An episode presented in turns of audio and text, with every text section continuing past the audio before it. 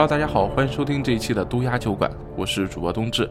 那么本期呢，我们要分享的灵异故事经历呢，是来自于东北的一段诡异的往事。前段时间呢，冬至去叔叔家啊，跟叔叔婶子在一起吃饭。吃饭的时候呢，大家闲聊哈，聊起来现在的冬天是一年比一年暖和。在聊到这个话题的时候，婶子突然说道：“哎，他想起他小的时候的冬天啊，是冷的能把人给冻死。”这个时候，冬至才恍然大悟哦，冬至都快忘了 啊，婶子是一个地地道道的东北人啊，嫁过来我们山东这边呢，也有几十年的那么一个时间，冬至都快忘了啊，她还是个东北人了。在闲聊时呢，冬至的婶子知道冬至现在在做这种啊灵异故事的分享，她也给冬至分享了一段关于她在上初中的时候一段非常诡异的经历。八十年代，整个中国的经济环境都不是太好啊，不像现在这么繁荣。大部分地区呢，相对来说条件还是很差的。那婶子所在的呢，是在黑龙江省，其实说白了啊，就是在东北黑龙江省的农村。当时他们上学说是非常的艰苦，很多孩子呢，其实距离学校啊挺远，因为好几个屯子、好几个村子啊，可能只有这么一所学校，所以很多孩子来到这个学校呢，需要翻山越岭。春秋天啊，或者夏天还好说一点。但是到了冬天，它就不好办了，漫山遍野全都是没过膝盖的大雪，再加上本身呢，山路里面啊，这个人烟稀少啊，还有一些野生动物，所以说呢，呃，家住的离得远一点呢，就不太适合走读了。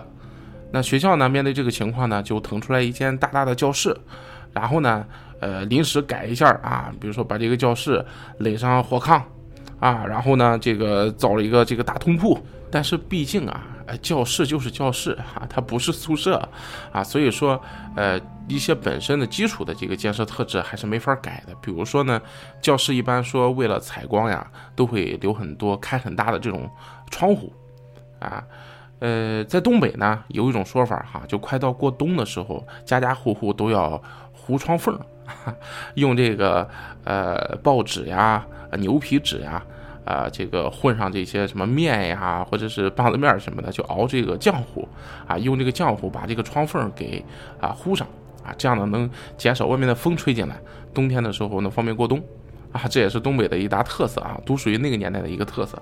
那那那，既然教室要改成宿舍，那大家都开始，老师加学生忙碌着开始糊窗缝啊。好不容易呢，这个窗户呢封的也差不多了啊，最后呢，这个拉上帘子，哎，就勉强把这个大教室改成了一个大宿舍啊，十几个学生，然后都睡在这个大通铺上。啊，烧上火炕的，屋里边还是别说啊，屋里边挺暖和。大家经常有，如果大家如果去过东北的，应该都知道啊，东北虽然室外的气温很低，但是人家到了冬天，室内的温度比你们家强多了啊，特别是南方的这个小伙伴都知道。南方到了冬天之后呀，可能外面温度啊，大概也就是个两度三度啊，但是屋里面温度也就是个两度三度。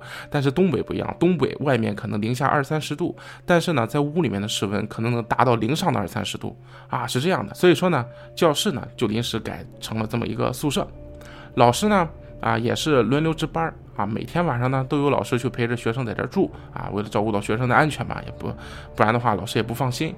啊，这个老师把头哎住在这个门口啊那张铺上，然后往后呢排着全是学生，啊一个排一个啊这个呃赶巧呢，呃轮到我婶子的这个床铺位置啊，它就是在一个这个大窗户的下面，啊我说过了教室嘛教室改的呀，哎这大窗户下面，呃挂了个窗帘啊，但是呢总归来说呢，说到这儿啊，其实不得不提一嘴哈，当时这种虽然条件艰苦。但是当时这种氛围还是真的是挺有趣的啊，然后你想，呃，大家睡在 一张大通铺上，然后每天晚上这个熄了灯之后啊，外面飘着鹅毛大雪啊，这个冰天雪地啊，大家躺在通铺上呢，你一言我一语啊，可能老师都带头聊个什么民间传说呀，啊，讲个鬼故事呀，哎，还别说，这氛围啊还挺有趣。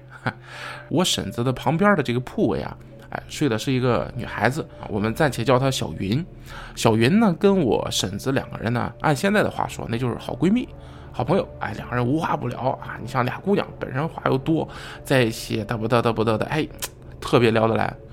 这小云呢，家里边住的也远，跟我婶子一样啊，翻山越岭的要过两三个山头啊，在这个很远的一个屯子，所以说呢，哎，也得在这儿跟我婶子一样，还住校。俩人呢，白天在一起吃饭啊，晚上在一起聊天睡觉，感情处的那是真好。话说有这么一天呀，啊，这个天色已经渐暗，忽然间学校里来了一个马车，啊，说是马车呢，其实就是东北，也是东北特色，一匹马啊，拉着一个爬犁，啊，这爬犁呢，可能就跟呃雪橇一样啊，上面能放点行李啊，带个人什么的，哎，来找谁的呢？来找小云。啊，赶车的这个正是小云的哥哥，怎么回事呢？原来老家里边啊，有一位长辈啊，辈分挺高的，哎，去世了。按当地的习俗来说呢，这是个喜丧啊，八十多岁了老人走的也很安详。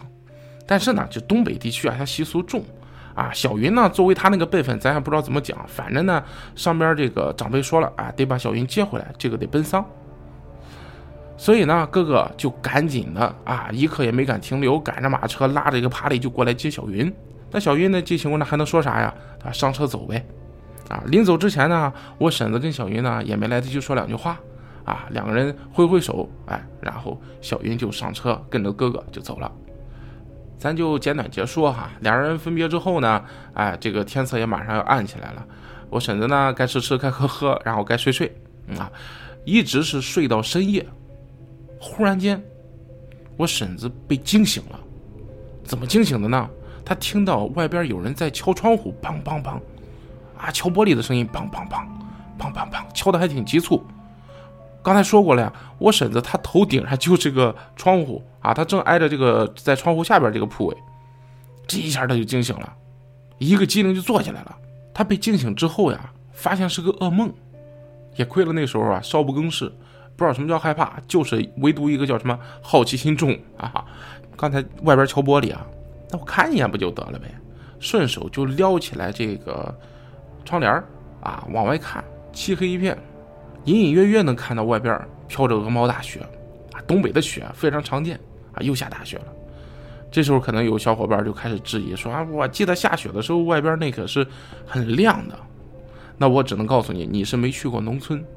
啊，城市里边下雪的时候固然很亮，啊，这个特别是住在一些大越大的城市啊，这个光污染很严重的城市，夜里边所有的霓虹啊、灯红酒绿这些东西会随着这个雪，因为它本身就是冰嘛，啊，所以随着冰进行漫反射，所以你会看到在城市里面下雪的时候，天空可能都会呈现出来一种非常诡异的颜色，比如说橙色呀、紫色呀、黄色呀等等。但是在农村就不一样了，没有光。啊，特别是我们讲述的这个故事是八十年代背景，八十年代的农村那是什么？那是过了六七点钟，整个的村里边是找不到一点亮光呀，伸手不见五指的黑，啊，就是基本上你夜里边出门看路全靠月亮，没有月亮那基本上就是就是一片漆黑啊，啊，但是隐隐约约能看到，毕竟雪也是白色的嘛，啊，它多多少少呢可能会映一些微弱的天光，能看到这个外面还飘着鹅毛大雪。据婶子说呀。当时看着这景色呀，莫名其妙的就开始觉得，就心里边莫名的难受。这种难受就很难形容，说按现在的话来说，就是很郁闷、很抑郁的感觉。当然那时候我婶子还是个小孩子嘛，她也不懂啊，也不知道自己为什么会沉浸在这种情绪。但就在她这种沉浸在这种情绪当中的时候，忽然间，砰砰砰砰砰砰，又是敲玻璃的声音。这次她非常清醒，绝对不是在梦里了。这他吓得整个一个人一个机灵啊！这怎么回事啊？这可不能再怪是噩梦了呀！这是自己非常清醒啊，也不得不佩服我婶子呀，确实胆儿大呀！啊，那时候真的是天不怕地不怕的年龄。听着这声音，顺手就又把那窗帘撩开一角，往外看去。这不看不要紧，这一看，整个人都吓得呆住了。几乎是紧贴着窗户，出现了一张人脸。定睛一瞧，这脸不是别人。正是自己的好友小云，我婶子当时也懵了呀，一时也反应不过来怎么回事这小云怎么会在这儿呢？她回来了。这时候再看小云，脸色发紫，是哆哆嗦嗦，嘴巴还在一张一合，好像在说着什么话。我婶子看了半天，通过口型，终于知道好像在说什么了。我冷，我冷，反复在重复。我婶子呢也没说二话。一下坐起来，披上衣服就跳下床来了。这东北女人啊，很彪悍啊。然后就这个就朝着门口就跑过去了啊，要开要开门去，要把他迎进来。但是正在跑的过程当中呢，他忽然间好像回过神来了，不对劲儿啊！你说这小云回来就回来呗，你回来为什么不走门啊？又不是不认路，都能走到窗户了，不能走到门吗？话说这马上都冲到门边了，哎，我婶子好像回过神来了，啊，好像有点回过味来了，觉得不大对劲。你说这么冷，你说你在窗户那站着干什么呀？你能走到窗户那干嘛不直接走到门口，直接进来就完了呗？又不是不认路，你怎么还敲窗户呀？忽然间，刚才的一个细节闪过了我婶子脑海上，就如五雷轰顶一一般，一瞬间如五雷轰顶啊！怎么着啊？他回想起来，刚才小云几乎是脸贴着玻璃，但是他说话的时候，嘴里面却没有喝出气来，玻璃上也没有。这东西一下就，经常在冰天雪地里生活的人，这一下就能明白，这很匪夷所思呀。这一下手都放到这个门的门栓上了，又犹豫了，我是开门好还是不开门好啊？哎，正在这个时候，我不之前说了吗？一般把头睡在这个这个最靠近门这边的是老师啊，会有一个值班老师。这值班老师呢是位阿姨，这一下就被我婶子的这些诡异的行为给给给吓醒了。怎么回事？大半夜的啊，不睡觉你干嘛呢？这睁开眼啊，带着起床气啊，就是一顿训斥。这我婶子也冤呢。啊，就就就就一五一十跟老师说了，说我看见小云了啊，在敲窗户呢，说外边冷，让想进来。要不说人家老师还就是老师。听完这我婶子这一段非常 匪夷所思的描述之后，人家并没慌着开门，反而说你稍微一等，先走到窗户那儿，一下把窗帘撩开，外边冰天雪地，飘着鹅毛大雪，哪有什么人影啊？什么都没有。他也没再说什么。安慰了两句我婶子啊，说是做噩梦啦，啊眼花啦，啊你可能是不是想小云了呀？快睡吧，快睡吧，安慰两句，重新就入睡了。这我婶子当时心里边也是堵得慌，这是什么事儿啊？这是搞得我跟个神经病一样啊！但是既然那既然自己也解释不了这匪夷所思的，那那那不如就睡觉吧。啊，当天晚上就这样一夜无话。故事的转折呢，出现在几天以后。这天呢，大早晨，学生们都等着老师过来上课。紧等半等没来，大概呢老师得迟到了多半节课的时间。正当同学们都觉得老师可能这节课不来的时候，老师推门进来了，眼圈红红的，当着所有同学的面给大家宣布了一件事儿。老师说，小云去世了。刚刚呢是小云的家里人啊过来给学校通知，这一下冲击可太大了。前几天好好端端的在一起跟同学玩呢，怎么？大家很诧异啊，在大家的追问之下呢，老师讲述了发生的事情。那天小云的哥哥驾着马车啊，拉着这个爬犁过来接小云走了之后啊，家里边啊就一直等两个人回来，但紧等慢等，两人却一直没有回家，一直到了第二天的中午，还是不见两个人的身影，家里人有些着急了呀。就在这个时候。他家里那匹马自己跑了回来，大家一看，这马身上拴的这个绳子都断了呀，这肯定是出事了呀。这好家伙，整个屯子里边啊是闹得人声鼎沸，大家都开始，当时人啊这个心肠也都热情，大家一块儿，整个屯子里边男女老少都出动，哎，就一块找孩子，一直找到当天的下午，太阳快落山的时候，发现了，在一个大概得有三十多米的山沟下边。小云，还有他哥哥，倒在那个已经翻倒的爬犁旁边。爬犁呢，重重的压在小云和他哥哥的腿上。一些非常有经验的猎户，还在这个山坡上面，这个一棵树旁边，发现了黑瞎子的痕迹。所以说，整个事件呢，被大家给推理还原出来了。大家推测还原的这个整个故事的真相，应该是当天晚上，小云的哥哥着急忙慌的带着小云往家赶，正在这个山脊上，这个驾着车的时候，忽然间遇到了熊瞎子。按理说，这个季节的熊瞎子应该是在冬眠的状态，但是这只很反常。凡是了解过一些东北的奇闻异事的，应该都了解过，在冬天的东北，如果你要碰到一个不冬眠的熊瞎子，那是非常危险的。它应该呢，要么就是被迫从冬眠里边被惊醒了，要么呢就是由于一些不得已的原因，它必须要开始觅食。总之，这个时候的黑熊是见什么吃什么，啊，攻击性非常强。而好巧不巧的就是，小云和他哥哥晚上走夜路的时候就碰到了这么一只熊瞎子。很显然，那匹马受惊了，惊吓之下连人带车翻下了深深的山沟，而那匹马侥幸逃生了。这还不是故事的全部。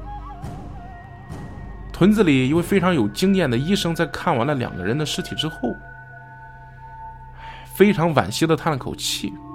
他说：“俩孩子并不是摔死的，他们从高处落下，虽然这个落差很高，但是呢，本身是大雪天啊，雪很厚，本身呢雪就是一层缓冲，再加上呢，两人滚下的地方呢，它并不是那么的陡峭啊，它还是有一定的这个坡度的，所以说呢，他们受的最大的伤，无非是跌落之跌落下来之后。”这个重重的爬力砸在身上啊，造成的几处骨折。小云的哥哥肋骨有骨折啊，小腿腿骨有骨折。小云呢，小腿腿骨也骨折了。而最惨的是，两个人在完全意识清醒的情况下，败给了大自然。他们没法移动，更别说回家了。当天晚上的这场大雪，让整个的温度又往下降了十几度。当天晚上的整个气温在零下三十度左右。他们俩年轻的生命呢，最终还是妥协给了恐怖的大自然。在这种极度严寒的天气中，他们非常无奈的，眼睁睁看着自己年轻的生命一点一点的流逝，最终迎来死亡。而当晚我婶子看到的那个小云敲窗去求救的景象，如果按时间推算的话。应该，小云当时已经遇难了。不知道这是两人之间的心灵感应，又或者是什么其他的。总之呢，我婶子本人呢也没办法解释。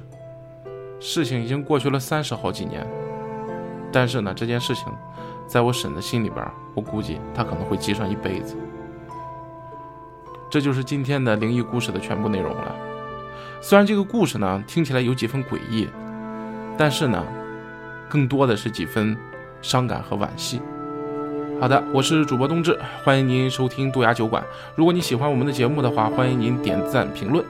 那当然，如果您身边有灵异的经历想要分享的话，也欢迎给我们投稿。投稿的电子邮箱地址是二五幺三六三八七五艾特 QQ.com。冬至再次感谢您的收听，我们下期节目再见。